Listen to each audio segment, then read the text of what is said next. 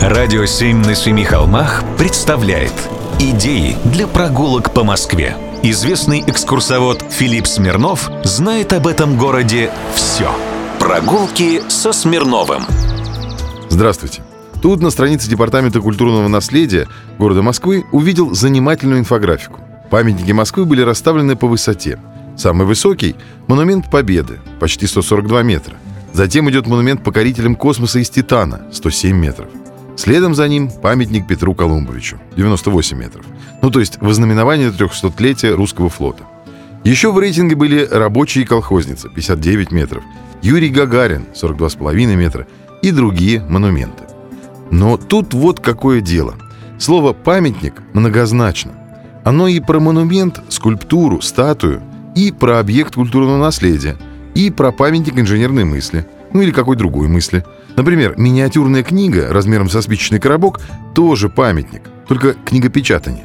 И поэтому эта инфографика могла бы выглядеть по-другому. Туда бы попала и Останкинская телебашня, и телевышка на Шабловке, и здание МГУ, и вообще все московские высотки, самая низкая из которых около 130 метров, а самая высокая — 240. И еще непонятно, как быть с памятниками с отрицательной высотой. Ведь в московском метрополитене ряд станций тоже памятники. Когда эти мысли пронеслись в моей голове, я начал думать, а зачем же вот эта высота, рекорд, превосходная степень? И понял, что это для того, чтобы лучше запомнить. Человек привык запоминать экстремумы, наивысшие точки амплитуды, а обыденное пропускает взглядом. И потому соразмерное человеку тоже не привлекает его внимания. Например, во дворе Московского института инженеров транспорта сидит студент из бронзы.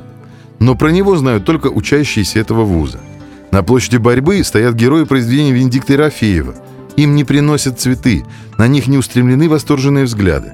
Поэтому я думаю, что рейтинги и инфографика не всегда добро. И предлагаю вам тоже составлять свои, скрупулезно и вдумчиво, изучая город. Ходите и смотрите. Знать Москву модно и полезно. Прогулки со Смирновым. Читайте на сайте radio7.ru. Слушайте каждые пятницу, субботу и воскресенье в эфире «Радио 7» на Семи холмах.